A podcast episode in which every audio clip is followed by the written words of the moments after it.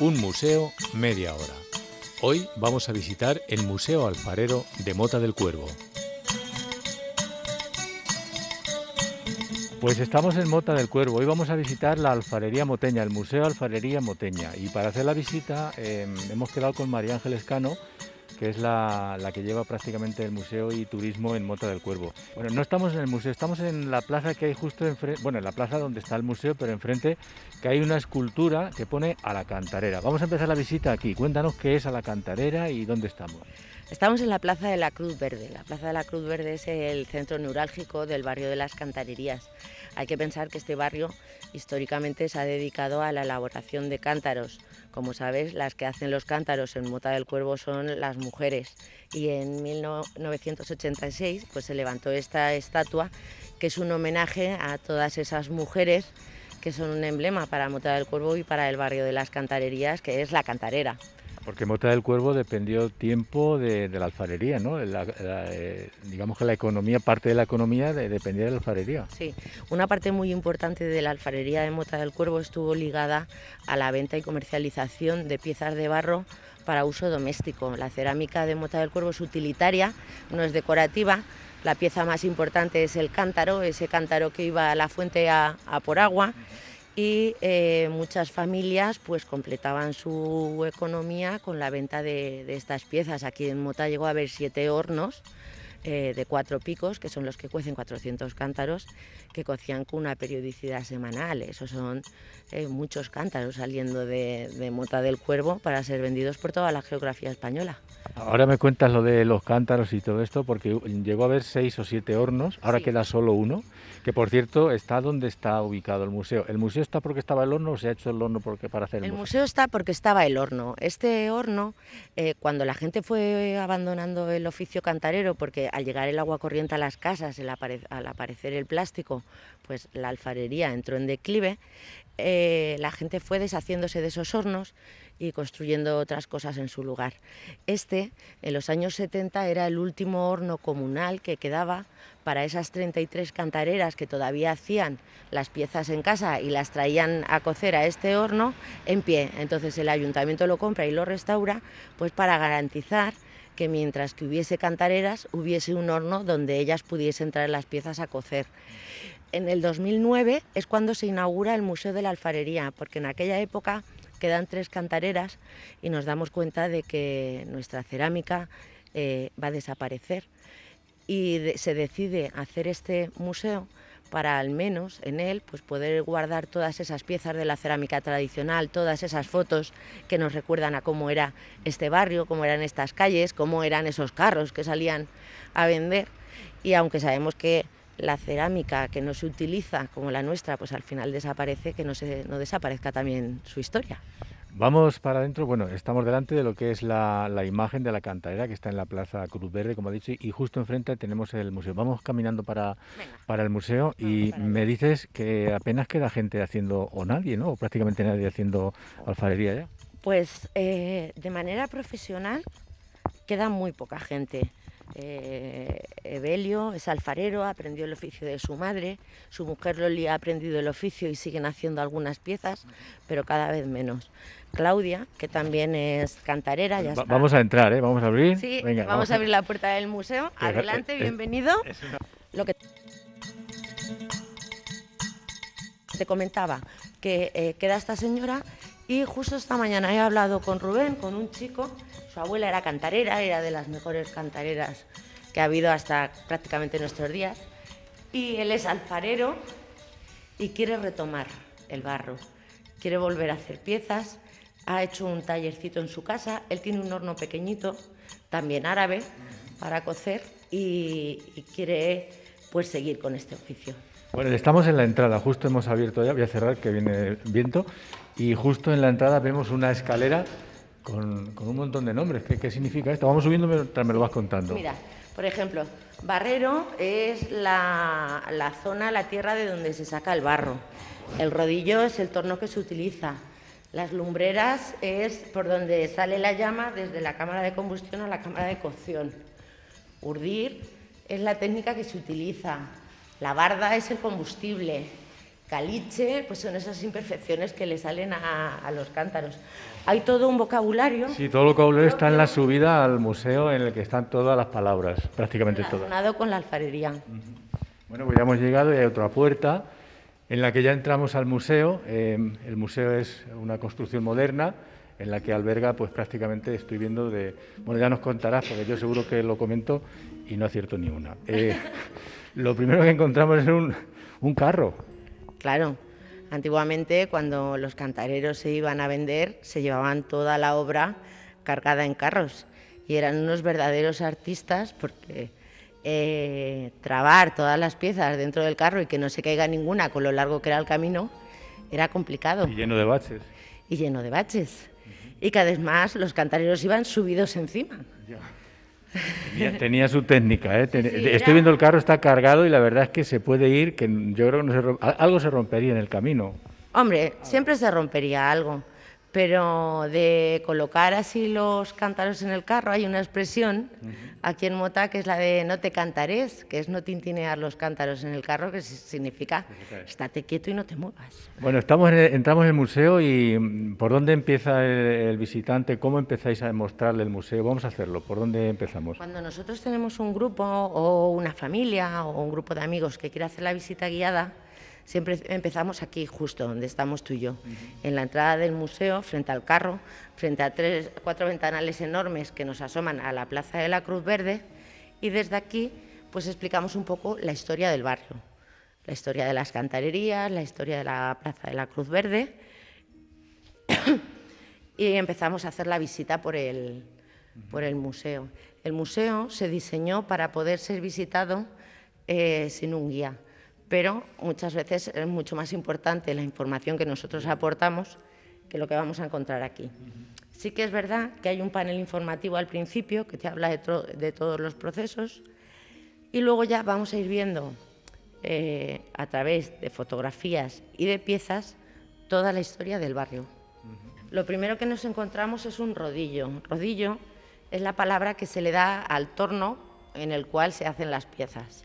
El torno que utilizan las cantareras de Mota del Cuervo es el torno celta, es un torno de pie, ¿vale? En un usillo, una mesa giratoria, sí, en la que eh, la cantarera, con la fuerza de sus manos o con el pie, va a ir girando ese rodillo no tiene nada que ver con, lo que hemos visto de la alfarería esta que lleva un rodillo debajo y otro arriba con los pies. Yo siempre le explico a la gente cuando llegamos al museo que la cerámica de Mota del Cuervo es una cerámica utilitaria, es una cerámica eh, muy tradicional. La técnica que se utiliza es la del urdido, es la de hacer rollos de barro y ir pegándolos en espiral, haciendo lo que se llama subir la pieza. Todos tenemos esa idea idealizada del barro de la película de Ghost, sí. entorno eléctrico, con, con, ese barro que se modela prácticamente solo, pero no tiene nada que ver. Esta, esta técnica es mucho más complicada y requiere de mucha más fuerza. La y más antigua quizás también, ¿no? Muy antigua. Es, el tono celta es el que han utilizado las mujeres desde el neolítico, cuando empezó a aparecer esa cerámica de barro utilitaria para guardar semillas. Y agua, eh, semilla y agua. Y agua. Bueno, entonces arrancamos por aquí. Veo que hay muchas fotografías con su nombre y apellido, serán las últimas cantareras, prácticamente, porque cuando empezó la fotografía ya serían de las últimas. Sí, cuando, cuando se decide construir este museo, se pide a la gente del barrio de las cantarerías que esas fotos antiguas que tienen del barrio, de su familia, del trabajo de, de la alfarería, esas piezas que ya no se usan, que están olvidadas, las traigan para poder catalogarlas y poder exponerlas aquí en el museo. Y es verdad que todo el mundo se volcó con el Museo de la Alfarería. Es un museo que la gente quiere mucho porque todos tienen la foto de una abuela, el cántaro de algún familiar aquí expuesto. Además, el cántaro de Mota del Cuervo es muy característico. Cuando se estudia cerámica es una tipología propia, la boca, sobre todo la boca, es, se estudia como pues, la tipología de boca de Mota del Cuervo tiene su propio nombre. O sea que hay cántaros en toda España, hay cántaros, pero la forma como el de Mota no es. No es.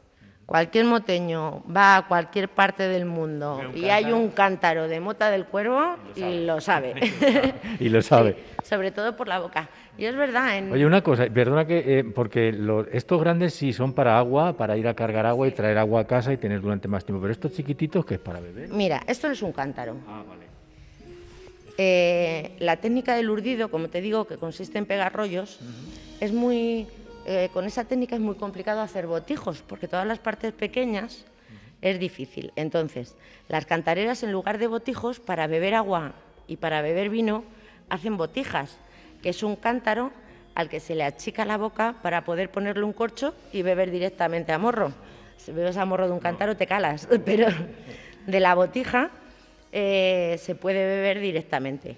Y siempre se decía que al campo había que llevar un botijo con dos litros de agua y una botija con dos de vino, que siempre se iba a terminar antes la botija que el botijo, pero no por vicio, ¿eh? es por necesidad, que tú sabes que aquí hay muchas viñas, hay mucho vino y hay que... Hay que consumirlo también, hay que consumirlo también. Bueno. aprovechando que he cogido la pieza, te enseño. Las cantareras normalmente eran analfabetas porque desde que se ponían de pie se dedicaban a pisar el barro y a aprender, a aprender con su madre el oficio de cantarera. No iban a la escuela, no sabían leer y escribir pero todas firmaban su obra. Había cada cantarera, cada familia cantarera tenía su símbolo, su letra o su dibujo que eh, marcaba esa pieza para que todo el mundo supiese de quién era. Esta tiene como dos, dos punzadas ahí. Tiene dos puntitos. Eh, Claudia, por ejemplo, firma con tres puntitos. Hay quien hace una especie de hoja chiquitita aunque entre ellas, como además tenían ahí sus piques, solo con ver la boca y el asa ya sabían quién había hecho ese cántaro. Y eh, hablas en todo momento de cantareras. ¿Esto era solo de mujeres? La cera Mota del Cuervo es uno de los tres únicos núcleos de cerámica femenina que hay en España. ¿Los hombres no hacían? No, los hombres no hacían piezas. Hoy en día sí, pero originariamente eran las mujeres. Y se explica en el origen. La cerámica llega aquí a Mota del Cuervo eh, como una tarea doméstica más de las mujeres. Las mujeres en las casas fabrican esas piezas que van a necesitar para la vida cotidiana. Lo que pasa es que luego se desarrolla un importante comercio en torno a él y, el crecimiento de, este sector es muy importante. Pero en principio, además, las cantareras nunca han sido consideradas artesanas, nunca han, sido consideradas artistas, sino que eran, eran mujeres que en las cocinas o en los patios de las casas hacían esas piezas que necesitaban, sobre todo cántaros y tinajas. Eh, el barro de mota del cuervo, a pesar, eh, y por eso se desarrolló tanto su venta, es un barro, son unas piezas muy resistentes, son piezas que a pesar de no estar ni vidriadas ni esmaltadas, pueden contener agua sin que la pierdan, pero el barro que no lo vidrias o no lo esmaltas es poroso, con lo cual cuando tú lo llenas de agua, eh, si lo dejas mucho tiempo, el barro va a sudar, ese agua va a caer. El botijero era para poner encima el botijo y ese agua que suda el botijo que no caiga al suelo, sino que vaya al botijero. Curioso. Y tenemos también, bueno, ya se hacen hasta figuras, ¿no? Un molino, esto ya los más... En los años 80-90, eh, cuando la cerámica ya empieza a entrar en un declive eh, complejo del que no se va a salir, se intenta hacer una cerámica decorativa que salve eh, la situación. Pero es el momento de cerámicas como la cartuja, talavera, muy policromadas, muy coloristas. Y esta cerámica, que es solo barro puro, color de, barro cocido, el tono se lo da la llama. Como tú lo cueces en el horno árabe y la llama entra en contacto con las piezas, dependiendo de lo directo o indirecto que le dé el fuego, va a tener un color u otro. Además, como las piezas grandes se llenan de piezas pequeñas, las que están dentro, que no están en contacto con el, con el fuego, se ponen menos morenas. Bueno, y vemos... Eh, bueno, ¿Quieres ver la pieza más importante del museo, que no la más bonita ni la más romántica? Por supuesto que quiero ver la pieza más pues importante. la tienes justo delante. Está rota, ¿no? ¿Está rota? ¿Estás seguro? ¿O no? Lee lo que es. Orinal de parir. Mm, me, me has dejado. Orinal de parir. ¿Sabes qué te he dicho? Que todas las piezas del museo las ha donado gente del barrio de las cantarerías. Que las mujeres cantareras hacen una pieza para cada necesidad que tienen en su vida cotidiana. Si este lo donó la partera y se llama orinal de parir, y las cantareras tenían 6, 7, 8 y 10 hijos, ¿para qué crees tú que sirve? Pues para alumbrar. La manera natural... Todavía estás en shock, estás intentando imaginarte cómo funciona. No entiendo muy bien cómo funciona el, orinal de parir. Yo te lo explico. Ponga ahora mismo, me pones a parir y te lo explico. Mira, el orinal de parir es una especie eh, de vasija alta, podríamos decir que es un paragüero muy ancho, ¿vale? Que tiene un, orificio en la parte delantera por el cual la partera mete las manos. ¿Por qué? Porque la manera natural de alumbrar no es tumbada, es de pie en cunclillas. Entonces, la parturienta de pie en cunclillas, ayudada y sujetada por las mujeres más mayores de la casa, eh, cuando empiezan las contracciones, la partera tirada en el suelo mete las manos en el hueco del orinal de parir, saca al bebé y todo cae dentro, placenta y todas estas cosas. Luego eso se echa al corral y ese año pues las gallinas ponen más huevos, los conejos, porque lo de las propiedades de la placenta no son nuevas, aunque ahora se utilicen para hacer cremas. Es, es, increíble. Es ¿eh? importante. ¿Por qué es la más importante? Porque no quedan... Por el enorme valor etnográfico que tiene. Esta pieza es única. No la vamos a encontrar prácticamente en ningún lugar. En España solo hay otros dos originales de París uno está en La Coruña y otro está en Jaén. Y posiblemente el de La Coruña proceda de, aquí, de Mota del Cuervo, y el de Jaén también. Es una pieza que solo las cantareras de Mota del Cuervo han, han realizado en los estudios que yo he hecho y las investigaciones que yo he hecho. Sí que existe, por ejemplo, en el norte de Marruecos, sí existe en Perú el orinal de París y son muy parecidos a los nuestros. Esos son policromados, son con dibujos de parto geométricos en el interior, no son tan rústicos como el nuestro, pero no es una pieza que vaya a existir en ningún sitio donde no sean las mujeres las que hacen las que realizan la tarea. Voy a explicarles, a ver si soy capaz de explicar en la radio, el orinal de país, eh, imaginemos que es como una maceta alta, eh, con su borde normal, pero luego le falta como una media luna en uno de los bordes, eh, eh, en el borde, para que por ahí puedan meter la mano mientras la parturienta tiene encima donde va a caer el niño y todo lo demás. Sí, pero no se sienta encima. No, no, está, está en cuclillas. Está en cuclillas y eh, es solo para recoger.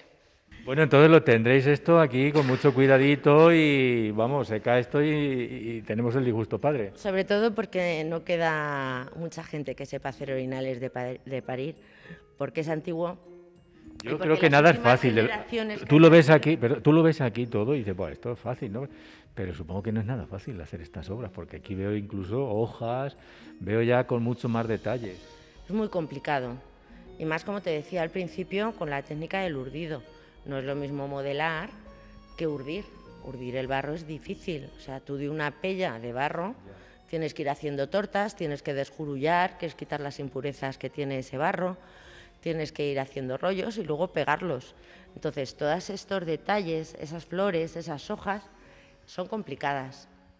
Yo te puedo decir que este oficio o lo aprendes desde pequeño o, eso se ven en algunas fotos, se ven las madres y las niñas, las niñas que son las, futuras eh, cantareras.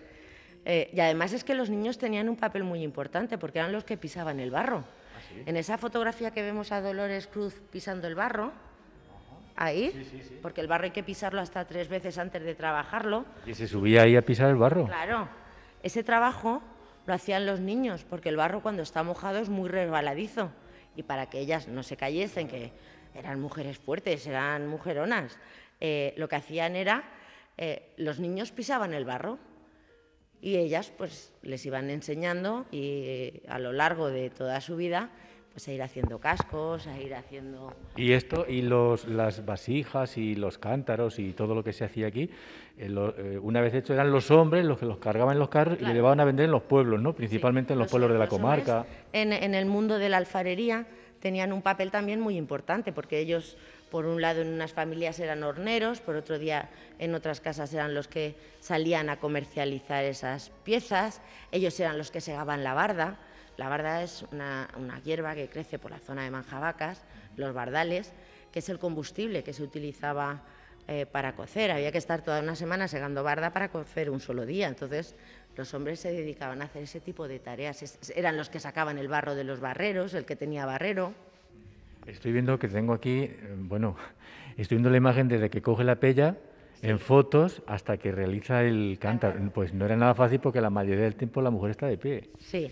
Eh, estas fotos son muy valiosas porque eh, en los años 60 un antropólogo alemán y su mujer, que era etnógrafa, estaban haciendo un documental sobre cerámica femenina en España y Marruecos y vinieron a grabar a las cantareras de Mota del Cuervo. Estuvieron toda la semana trabajando con, con Dominga y cuando terminaron la eh, de grabar, le dijeron, ¿cómo se lo podemos agradecer? Y dice, ay, mándamelo usted.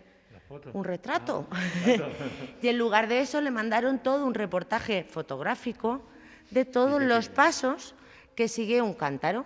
Lo primero de todo es coger la pella, que es la cantidad de barro que tú vas a necesitar para hacer un cántaro, hacer los rollos, esos churros de barro que luego vais a ir pegando en espiral, sentar el culo de la pieza no de Dominga.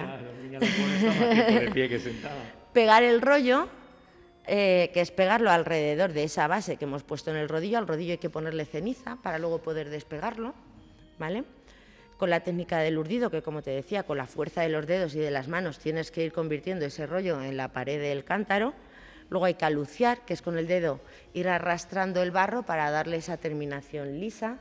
Hay que ensancharlo por dentro y por fuera, dándole la forma eh, la panza al, horno, al cántaro, cerrar la boca, abocar y enasar. Lo más complicado de hacer un cántaro es abocar y enasar, poner la boca y poner el asa. Ahí se puede, se puede romper en un momento dado. Se puede romper, de hecho, cuando, cuando está el, el, cuerpo del cántaro hecho, hay que dejar que se endurezca, porque si sigues poniéndole peso, es un barro muy pesado y se, acabe, y se acabaría chafando y luego al final hay que ilustrarlo con un paño mojado en agua, se va acariciando hasta que queda hasta pues, acabado. Pues esta parte del museo es, es bonita porque se ve exactamente cómo se trabaja y cómo se hace, porque esto me dice que el reportaje es de los 60. Sí, es de los años 60. Difícilmente podríamos hacer un reportaje ahora sí. Hombre, todavía quedan Hay gente que lo hace. Que, lo pueden, que lo pueden hacer. ¿Y como cuántas, no sé si tenéis datado, eh, como cuántas piezas podrían salir al cabo de un año de, Mota del Cuervo? Una media. Mira, si te he dicho que eh, hay siete hornos de 400 cántaros que cuecen todas las semanas, 2.400 cántaros que salen de Mota del Cuervo todas las semanas. Rubén, que es el chico que te digo que va a retomar el oficio y además es hornero porque el oficio de hornero también está desapareciendo. No queda gente que sepa enhornar. Es muy complicado enhornar un horno árabe. Tienes que colocar el mayor número de piezas posibles, unas encima de otras, las pequeñas dentro de las grandes, para que eh, la cámara de cocción esté completamente llena y no quede ningún espacio. Sí. Cuantas más piezas, menos oxígeno, menos aire y más lenta la combustión. Si quedase mucho espacio libre, eh, al tener aire, lo que haría es eh, acelerar mucho la combustión y producir lo mismo que te decía antes, que se rajen las piezas. Hay que llenarlo por completo. Que claro, al hornero le interesa que el horno esté totalmente lleno por dos cosas. Uno, para que no se le rajen las piezas y otro, porque los horneros muchas veces lo que cobraban era la polla. La polla, sí, vamos a explicarlo. Es el porcentaje de cántaros que cada cantarera paga al hornero por cocerle su obra. Cobraba en, materia.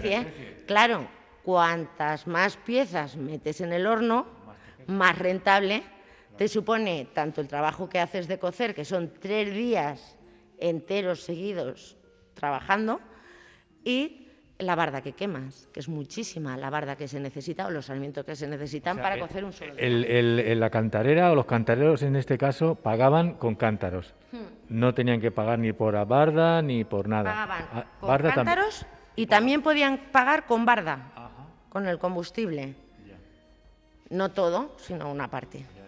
Eh, cuando tú vas a cocer toda la obra, todo lo que cabe dentro del horno, se coloca delante de la boca del horno, delante de la puerta por donde vas a enhornar, para luego poder ir trabando los que son del mismo tamaño con los que son del mismo tamaño y que sea más fácil colocarlo. Entonces, cuando se cuece, todo el patio del museo e incluso parte del porche, está completamente lleno de piezas que se les va dando a los horneros para que ellos vayan colocando. A lo mejor eh, están colocando tinajas grandes y te dicen, tráeme tinajas de tres, de seis cántaros, porque aquí todo se mide en cántaros.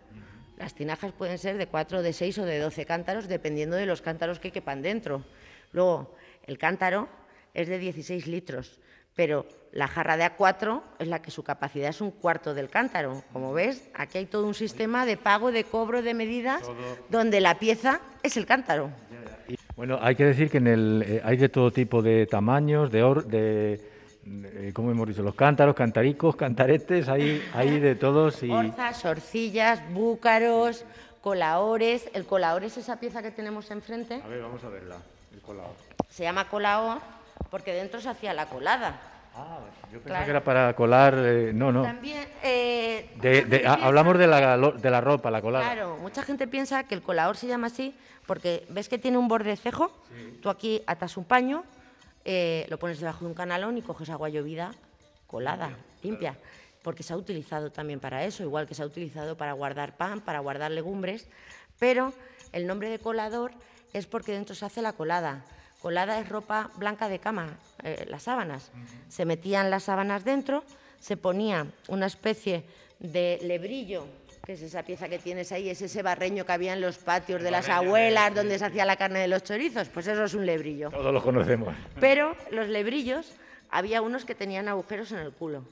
Se ponía encima, se echaba ceniza de haber quemado barrilla, que es una planta muy rica en sosa, que está, abunda mucho por la zona de Majavacas, entonces, eh, cuando añades agua hirviendo a esa ceniza de barrilla, lo que estás fabricando es lejía natural. Entonces, se metían las sábanas, se fabricaba esa lejía natural, se le daba vueltas y blanqueabas la colada. Por eso es el colador. Como hacían de todo, ¿eh? con, con, lo poco que había. ¿eh? Las tareas eran más apañas que para qué. Ellas... Y entonces, más o menos, esta sería la, lo que es la visita y la descripción de lo que sí. es el museo cuando viene un visitante. Aparte que lo que no podemos hacer aquí en la radio es que ustedes lo vean, que por eso queremos que vengan a verlo, porque merece la pena verlo, la cantidad de, de objetos que hay, de, de, piezas, más que objetos, piezas de, de, barro y todas hechas de la forma que nos ha comentado María Ángeles. Todas hechas de... ¿La técnica era que me ha dicho? La, la del urdido. El urdido, o sea y luego se llenaba el carro, como lo tengo aquí, que también lo pueden ver ustedes. La verdad es que, es, eh, a ver, los carros de entonces no tenían neumáticos, ni tenían amortiguadores, tenían que ir por los caminos, tenían que ir cogiendo baches. Imagínense un carro lleno de baches con un montón de cántaros Mira, arriba. Por eso llevaban las esteras de esparto, porque cuando tenían que subir una cuesta muy alta, como la Cuesta de la Reina, al llegar a Madrid, uh -huh. cargados, les patinaba la rueda del carro. Entonces lo que hacían era extender una estera adelante y cruzar por encima. Cuando la habían cruzado, la volvían a coger de detrás y la llevaban delante para subir otro tramo. Y así hasta que terminaban de subir la cuesta, con lo cual laborioso era desde que sacabas el barro del barrero hasta que volvían a su casa. Iba a comentar que no solamente hacer la pieza, porque estoy viendo las colas para meterlos en el horno, las formas, lo otro, sacarlo, ponerlo, bueno, era tela, ¿eh? sacar un cántaro, no sé lo que valdría un cántaro en aquel año. Pues, ¿Sabemos el precio cómo se vendía? Muy poco. Muy poco. Era, era muy, muy, muy barato para todo el trabajo que tenía. Pero tú sabes que antiguamente la mano de obra y el trabajo no se contaba. Lo importante era sacar un real comer. para poder comer. Venga, vamos, Venga, vamos para abajo a ver el horno.